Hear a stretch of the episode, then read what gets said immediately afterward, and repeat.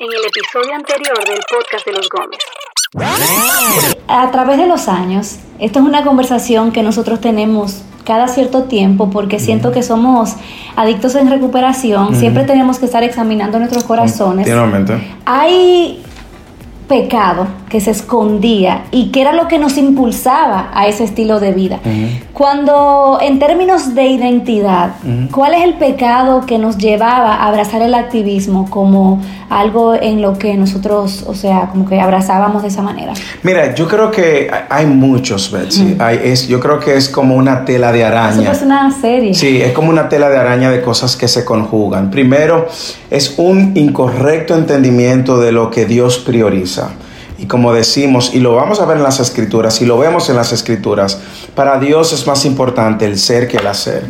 Es un correcto también entendimiento de... Incorrecto. Es un incorrecto entendimiento de cuál es tu rol a la hora de servir al cuerpo de Cristo, porque nosotros llegamos a alimentar nuestro ego y nuestro orgullo creyéndonos que somos autosuficientes, creyendo que somos indispensables, creyendo que nadie lo va a hacer mejor que como nosotros lo hacemos y mucho más, creyendo que nuestra posición dentro de la iglesia crece en función de cuánto involucrado estamos o cuánto estamos sirviendo.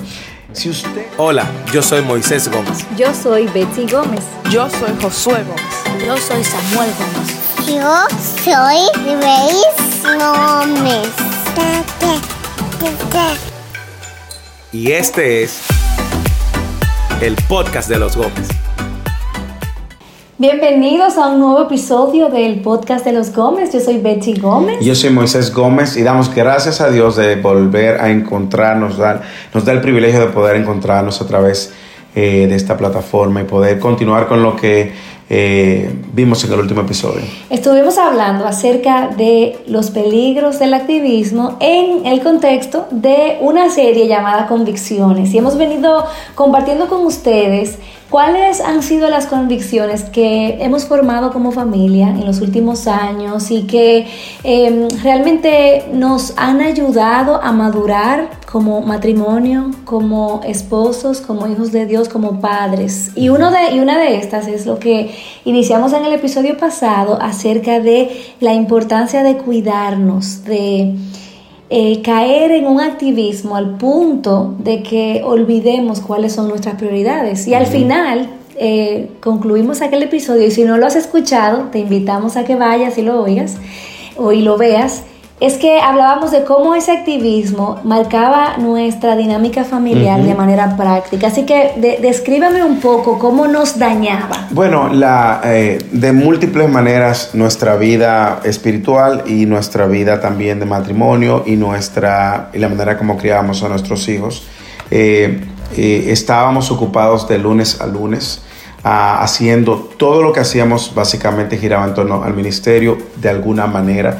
Y la verdad es que en la mayoría de los casos nosotros eh, entendíamos que esa era la manera sana de hacer vida de iglesia incluso. Y, nos encontramos de repente como una bola de nieve que iba bajando por una montaña y que no tenía ningún tipo de freno, al contrario, nuestras vidas también espirituales iban menguando y no había tiempo incluso ni para oxigenar eh, el cerebro y meditar en nuestra propia condición espiritual. Así es, nosotros íbamos de actividad en actividad, mientras más compromisos teníamos, más eh, pensábamos que Dios estaba ayudándonos o eh, abriéndonos puertas. abriéndonos puertas y todo lo que venía por delante entendíamos que era una puerta que Dios abría, entonces nuestro discernimiento para escoger de todo lo que teníamos en el plato cuál era la mejor parte era prácticamente nulo y eso nos llevó a un estilo de vida que laceró mucho nuestra comunicación como pareja porque no teníamos tiempo ni siquiera de compartir nuestros corazones,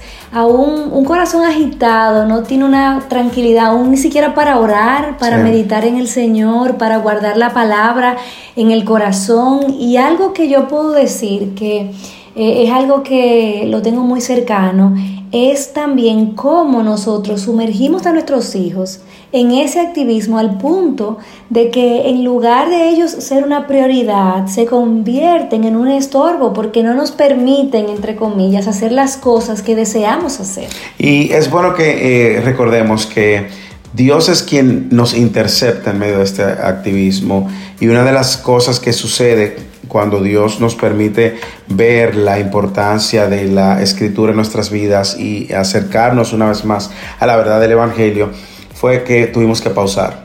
Hicimos una pausa eh, de todas las cosas y eso para nosotros eh, nos mostró cuán agitado íbamos. Es como un carro que usted trate de detenerlo de repente. El, el, el efecto inercia te lleva hacia adelante. Nosotros nos encontramos durante un año sentados completamente. Y por eso decimos... Sentados, cuando tú dices, quieres decir en, En- cuanto al servicio en la iglesia. Exactamente, en cuanto al servicio de la iglesia, en una postura más de aprender, de escuchar, de reaprender y de considerar otras cosas que requerían tener un- un- una importancia en nuestras vidas espirituales, prioridad en nuestra vida espiritual y también en nuestra vida de esposos y, y de padres. Y es que esa, ese activismo que se reflejaba en lo externo con muchas cosas, actividades, compromisos, era el, simplemente como el resultado de ese corazón acelerado. Porque yo, yo ahora mismo te, te escuchaba y me ponía a pensar que aún hasta para uno tomarse el tiempo y escuchar al otro hablar, o dejar al otro hablar. Yo me recuerdo que hubo momentos en los que nosotros eh, decíamos, wow, pero creo que como por primera vez estoy escuchando mis pensamientos. o sea, tengo un eh, espacio vacío en mi vida en el que realmente no tengo que hacer nada. A veces me, me- nos sentíamos como que eh, estábamos mal. Era como si fuese pecado. Sí. El Sí. descansar fuera pecado. Sí. Y la verdad es que al, al fin y al cabo Dios nos fue moviendo y fuimos gravitando a donde eh, realmente se encontraba nuestra identidad. Porque como dijimos en el episodio anterior, uno de los errores que cometemos continuamente es pensar que nuestra identidad está definida en función de ese activismo y no de la posición que ya tenemos y en la cual nos encontramos en Cristo.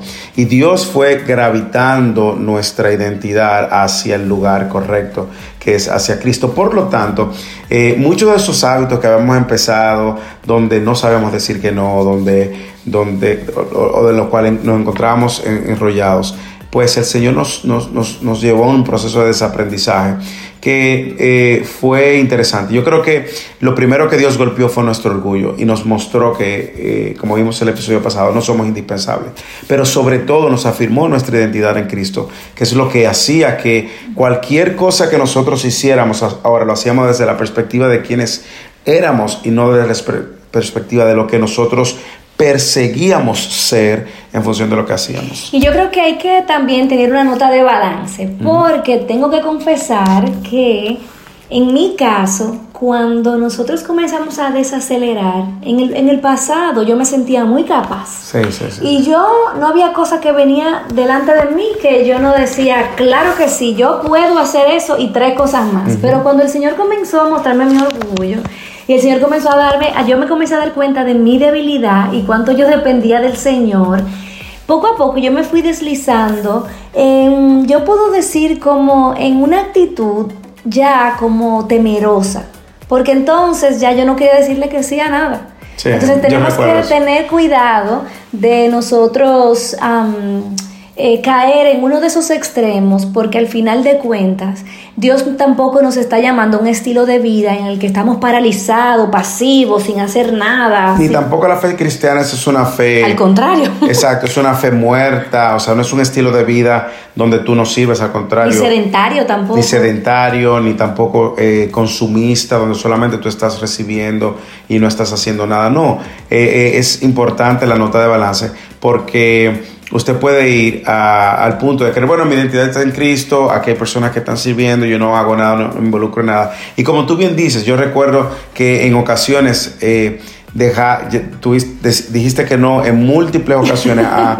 a- a- a aspectos importantes en tu, en, en tu vida y oportunidades que fueron realmente importantes y, Y que eran de Dios. y que eran de Dios y tuvimos que replantearlo. Yo sé que, que, que el Señor en su sabiduría eh, nos, en su soberanía nos fue guiando también. Yo me recuerdo cuando en, el- en, el- en una ocasión Laura González de Chávez me dice, Betsy, tú quisieras ser voluntaria de Aviva. Yo le decía, no, yo no puedo hacer nada. Y tú me dijiste, Betsy, tú estás loca. Claro Llama. que sí, llámala.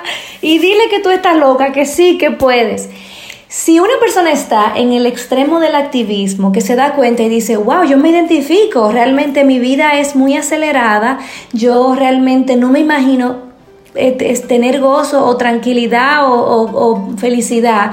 Si yo tuviera que entregar todos los ministerios que yo tengo o si yo no tuviera nada que hacer eh, o si es una persona que está del otro extremo que está súper sedentaria y súper pasiva o sea cuál es cuáles son esos consejos a la luz de lo que hemos vivido de la palabra de Dios obviamente sobre todo que quizás pueden despertarnos. Bueno, yo, yo creo que podemos dar algunas recomendaciones para, para ver y, y una de ellas es lo que hemos venido diciendo. Lo primero es que debemos de recordar dónde está nuestra identidad y nuestra identidad está en Cristo. En el episodio pasado mencionamos 1 de Pedro capítulo 2 versículo 9 que habla primero de nuestra identidad, dice nosotros somos linaje escogido, nación santa, pueblo adquirido por Dios. Y luego habla de lo que estamos llamados a hacer, para que anunciéis las virtudes de aquel que os llamó de las tinieblas a su luz admirable. Entonces, lo primero es eso, lo digo porque eh, usted puede pensar que el activismo, usted todo lo hace para Dios y para la gloria de Dios y, por el, y se lleva por delante su matrimonio, sus hijos y eso no es necesariamente, eh, no es lo que Dios te ha llamado a hacer. Tu identidad está en Cristo y va a ser movida esa identidad lo que te va a llevar a hacer lo que Dios te llama a hacer, principalmente a ser un testigo de Él. ¿Cuándo tú te das cuenta de eso? Bueno, cuando tú dices, yo mm, que lo que quiero es servir, o me voy a ser miembro de la iglesia para servir, o eh, yo no puedo estar sentado porque yo he servido toda mi vida. No, no, no, no, no. Hay momentos donde realmente tenemos que, que detenernos, pausarnos para aprender y afirmar nuestra identidad. Esa es una primera recomendación. La segunda recomendación, Bexy, yo creo que va ligada de la mano y es, eh, debe de mover, de analizar tus motivaciones. ¿Qué te está moviendo a considerar todas esas eh, actividades en las cuales tú te involucras? Que si estás en el ministerio de allí, de allá, y si se abre una puerta afuera y sirve también como voluntario y también trabaja para los bomberos y también, o sea, y de repente tú te encuentras con que tu agenda de lunes a lunes está saturada y que lo que Dios sí te ha llamado a atender y a servir es a tu familia, tu hogar o tu matrimonio que muchas veces es algo que nosotros sacamos de la ecuación de lo que Dios nos ha llamado a hacer. Y creemos que solamente el servicio es a la iglesia local o a la iglesia y se nos olvida que también hay un servicio que tenemos que hacer en nuestra casa. Y ese muchas veces es el que nosotros menos priorizamos. Eh, una recomendación en la cual yo creo que si somos honestos, Betsy, y no sé qué tú piensas, seguimos creciendo es aprender a decir que no. Eh, a veces nosotros creemos que todo lo que nos llega a nosotros tenemos que decirle que sí. Y en ocasiones hay momentos donde hay que decir que no, porque quizás no es el momento. Voy a poner el ejemplo tuyo, particularmente. Yo recuerdo la primera vez que tú tuviste la propuesta de escribir un libro, ¿te recuerdas? Y, y al principio nosotros entendimos que la, por la temporada en que estábamos, aunque parecía algo atractivo y algo muy eh, interesante, pues no era ideal que tú eh, asumieras toda la responsabilidad del libro. Y recuerdo como tú, creo que también un acto de sencillez en tu corazón, decides involucrar a otra persona en el primer proyecto de libro que, que ustedes escribieron. Sí, pero también es muy importante saber que esa decisión fue tomada después de buscar consejos Sí. con otros creyentes que nos conocen, que nos aman y que también nos pueden hablar, ¿verdad? Y yo creo que esa es otra recomendación la que tú acabas de decir. Que tampoco fue que dijimos de que no, este no es el momento, como si fuese una eh, iniciativa que nació de nosotros, fue porque también buscamos consejos y ellos eh, supieron dirigirnos y fue una bendición, como tener el privilegio de someter nuestra voluntad a personas que tienen más experiencia y madurez Sí. que nos pueden ayudar a caminar. Y, y consejos que muchas veces eh, no necesariamente van a decir lo que tú quieres escuchar. Exacto. Que, que es donde, donde a veces tú sabes que existen personas que te van a decir lo que tú no quieres escuchar y esas son las que tú nos, mucha- no- muchas veces no consideras para, Exacto. para un consejo. Sin embargo, como bien apuntas y señalas, el, el- el buscar consejo ante todas esas oportunidades. Y déjame decirte, de ahí en adelante ha sido así, yo creo, seguimos creciendo. Sí. Pero, eh, claro, nosotros no queremos tampoco atraer las luces donde nosotros, sino compartir sinceramente mm, de lo que Dios está haciendo. Pero nos ha enseñado a, a decir que no, incluso a personas que amamos o personas que, con las que tenemos una visión compartida del ministerio. Tener que decir que no por darle prioridad a lo que tenemos que darle prioridad. Y una de las cosas que me encanta, y por lo menos como mujer me sirve como filtro, no recuerdo de quién lo aprendí, eh, no es una idea original, pero es, por ejemplo, uno preguntarse, ¿hay alguien que puede ocupar mi lugar? ¿O soy yo? Sí. la persona a la que Dios está llamando a hacer esto ahora, la única que tiene estos dones en esta circunstancia, la única que tiene el llamado. Entonces, por ejemplo, en mi caso es más fácil para mí decir, bueno, cuando se trata de Moisés, la única esposa que él tiene soy yo. Entonces, cuando se trata de él, yo no tengo ni que pensar porque es un sí o sí, porque mi primer llamado es ser su ayuda idónea, entonces eso no se negocia. Entonces, cuando se trata de mis hijos, obviamente la única mamá que ellos tienen soy yo. Pero si hay una cosa eh, específica en la que quizás no necesitan a su mamá y puede ser quizás un familiar o eh, una hermana de la iglesia que puede ayudarme y no es una cosa específicamente de una madre, pues yo puedo recibir ayuda. O ese trabajo ministerial en la iglesia, ¿hay otra persona que puede hacerlo o solamente yo puedo hacerlo? Porque a veces lo que en mi propio caminar con el Señor, lo que me he dado cuenta es que por nosotros querer abarcar tantas Sí. cosas, estamos incluso robándole el- la oportunidad de otras mujeres o hombres, quizás en el caso de los hombres, desarrollarse, crecer, porque queremos ser la voz cantante en todas las actividades. Y como tú, como tú bien señalas, el, el explorar tu entorno te va a ayudar y va a requerir un acto de humildad, porque en la mayoría de los casos uno no quiere ah, ceder y uno quiere seguir siendo el centro, quiere ser indispensable y uno no- muchas veces también eh, entiende que es una oportunidad solamente para ti. Yo sé que eso, eso puede generar muchas preguntas y personas preguntan, bueno, ¿y cómo yo sé cuándo? Bueno, tú tienes líderes en tu iglesia, tú tienes, si estás casado o casada, tienes un, un esposo, una esposa que te puede también seguir de guía. Pero también debemos de estar pendientes para eh, no bebernos, como dicen aquí, el, el, el culé, de que tú tienes que hacer todo porque tú quieres construir tu propio nombre o porque tú entiendes que Dios te está llamando a hacer algo importante. Entonces, yo creo que esas son algunas de las recomendaciones. Yo diría, Betsy, que una a la luz de lo que hemos venido hablando, sería aprender a priorizar. Porque cuando uno tiene muy claro las prioridades, eso va a ayudar y eso lo, yo creo que tú puedes hablar mucho mejor de eso, sobre todo ante tener muchas o invitaciones o solicitudes, cómo eso ha lucido en tu vida. Déjame decirte que yo puedo testificar que desacelerar como, eh, el, el- como el pedal de arranque, desacelerar, decir que no. Y sobre todo yo diría que someterme a la voluntad de otros, como dijimos, eh, dejarme guiar por otros, yo creo que ha sido la mejor, eh, como lo que me ha guardado. Porque si me dejaran a mí misma, probablemente ya yo estuviera como caballo desbocado. Completamente. Pero por ejemplo, el hecho de como mujer tenerte a ti para traerte las cosas y cuando tú me dices, mira, este no es el momento, este no es el tiempo, no están las condiciones, entonces probablemente hay una lucha interna porque yo quiero hacerlo, pero de repente eh, el hecho de tenerte para, como mi guía me ayuda a poner eso en su lugar. Y déjame decirte que me hace bien a mi corazón, Sí. porque me recuerda, como tú dices en tus predicaciones, que ni soy la última Coca-Cola del desierto, ni soy el tapón del océano. Y también el el hecho ombligo de del universo. tener mujeres mayores que me ayuden Sí. eh, a, a poder discernir. Y, y yo pudiera decir lo mismo igualmente. eh, Y a- verte a ti como Sí. pastor, sometido a otros pastores, Pastores. eso me, me da testimonio también. Y igualmente me ha pasado también que, como tú sabes, eh, o he tenido también invitaciones o, o ocupar posiciones aquí o allá y consultarlas contigo. Y yo le doy gracias a Dios por la sabiduría que de una manera también Dios te ha dado de ayudarme a ver lo que yo no veo. Y yo creo que eh, esa dinámica de considerar a otros hermanos maduros en la fe siempre va a ser saludable. Yo creo que un hermano que ame a Cristo, que atesore a Cristo y su palabra y que ve tu vida desde fuera, tu vida espiritual desde fuera, puede tener un punto de vista que, que muchas veces uno no considera. Todos tenemos puntos ciegos. Y el escuchar la voz de otros hermanos o hermanas, como tú dices, maduro, nos ayudan significativamente. Y tú sabes que también hay algo que pasa en las redes. Por ejemplo, a menudo hay personas que me dicen, ¿y cómo es que ustedes hacen tantas cosas?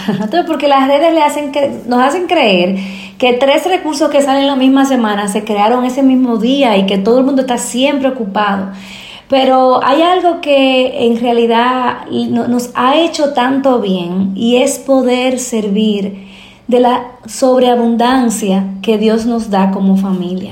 Porque nosotros eh, no nos damos cuenta que aún en la manera como manejamos nuestra agenda, nuestros compromisos, está discipulando a nuestros hijos, porque está apuntándole a ellos cuáles son eh, nuestras prioridades. Y no hay una cosa tan hermosa como por ejemplo el día de hoy que, por ejemplo, un papá llegar temprano a su casa y regalarle a la familia una tarde, una noche tranquila, en la que en realidad nos podamos sentar a conversar, porque ahí es donde realmente suceden las conversaciones profundas, donde nosotros podemos realmente examinar la, realidad de nuestros corazones, podemos reírnos, podemos tener el tiempo de jugar juegos, de hacer chistes o de hacer cualquier cosa que nos divierta, pero si todos los días estamos sometidos a un estrés de siempre tener gente en la casa, o de siempre tener un grupo, o de siempre tener que ir a dar una enseñanza, o siempre sometemos a nuestra familia a esa presión,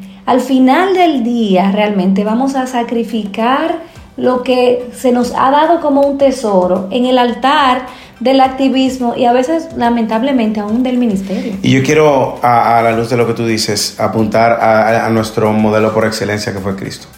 Ah, Cristo tenía muy clara cuál era su misión y Cristo no fue negligente en asumirla, pero tampoco se ah, dejó consumir por ella. Y vemos en múltiples ocasiones a Cristo apartándose a solas, a Cristo dejando a la multitud, a Cristo buscando la dirección de parte de Dios, porque Él, eh, él con eso también nos estaba discipulando. No solamente a sus discípulos, sino a todos. A la luz de lo que tú dices, yo veo que Cristo, que es nuestro Señor y modelo a seguir, modeló justamente eso. Y tú sabes algo que me encanta, cuando Él termina y ya está orando por sus discípulos, Él le dice al Padre, Padre, todo lo que tú me diste, todo lo que me mandaste a hacer, yo lo hice. O sea, wow. Satisfacción. Wow. Y una pregunta, un padre que obviamente está ocupado porque tiene que trabajar para proveer para sus hijos y, se, y se siente identificado con esto. ¿Con qué recomendaciones tú le das específicamente con, en cuanto a su liderazgo espiritual en la familia? Mira, el, el, yo creo que volvemos al tema de dos cosas, identidad y prioridades. Cuando tú eres el cabeza del hogar y tú te estás dejando consumir por el trabajo, porque tú entiendes que el trabajo, tú requieres proveer. Recuerda que, recuerda que la provisión es una de las responsabilidades que nosotros tenemos como líderes espirituales. Una de las responsabilidades. Pero hay otras responsabilidades que es guardar, proteger, disipular, instruir a nuestros hijos, guardar el corazón de nuestras esposas que tienen igual o más valor. Cuando nosotros vemos la provisión como yo, la fuente de provisión, yo puedo caer en esa tentación. Pero cuando yo recuerdo que quien me sostiene es Dios, incluso me dio la fuerza para trabajar, la sabiduría para trabajar, me dio la gracia para que me aceptaran en ese trabajo o aceptaran el proyecto que yo hago, los proyectos que hago, eso viene de Dios. Por lo tanto, la si tú eres un hombre que está tratando de dirigir espiritualmente a tu familia, recuerda que tu identidad no está en ser un proveedor. Tú eres un hijo de Dios con la responsabilidad también de proveer otras cosas para tus hijos. Es interesante ver si, porque muchas veces es el activismo que consume eso. Exacto. Y a veces nosotros como padres estamos tratando, buscando, persiguiendo, esforzándonos por, dar, por darle lo mejor a nuestros hijos, cuando nuestros hijos necesitan a nosotros primero, primero. Y yo creo que ahora nosotros no podemos pensar que ustedes van a salir a renunciar de todas las cosas que están haciendo para comenzar de nuevo. Yo creo que eh, de forma orgánica, hay, hay noches en la semana, hay espacios durante la semana que nosotros podemos redimir. Completamente. Para que realmente esto pueda sostenerse en el tiempo. O sea, ¿qué espacio de mi vida yo le estoy dedicando, por ejemplo, a la televisión, a las redes o a cualquier otra persona, otra cosa que yo puedo eh, dedicar para nutrir a mi familia. Porque a veces nada más pensamos que tiene que ver con, con responsabilidades y tenemos que soltarlo todo y hacemos un lío en la iglesia, pero realmente a veces es simplemente una mala planificación del tiempo. Sí. Bueno, nosotros ya, yo creo que con ese tema podemos cerrar porque en el próximo episodio podemos hablar un poco más del tema de cómo Sí. dirigir el corazón de nuestros hijos también y cómo mostrar eso que tú acabas de decir. Así que yo creo que se nos termina el tiempo en un, en un buen punto para transicionar. Gracias por acompañarnos hasta aquí y recuerden que pueden seguirnos en las redes sociales en el handle de Instagram más largo que jamás podrán oír, el podcast de los Gómez. Y también pueden escribirnos a el podcast de los Gómez arroba gmail.com. El Señor les bendiga y nos encontramos en el próximo episodio del podcast de los Gómez. Bye bye. Y este es el podcast de los Gómez.